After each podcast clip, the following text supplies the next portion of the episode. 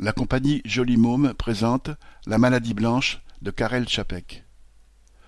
Dans cette pièce, écrite en 1937, l'auteur tchèque Karel Čapek imagine qu'une maladie virale très contagieuse et mortelle se répand dans le pays. À travers cette maladie, Čapek dénonce la montée des nationalismes et des mesures liberticides dans une société où le profit est roi et le capitalisme pourrissant bloque le progrès.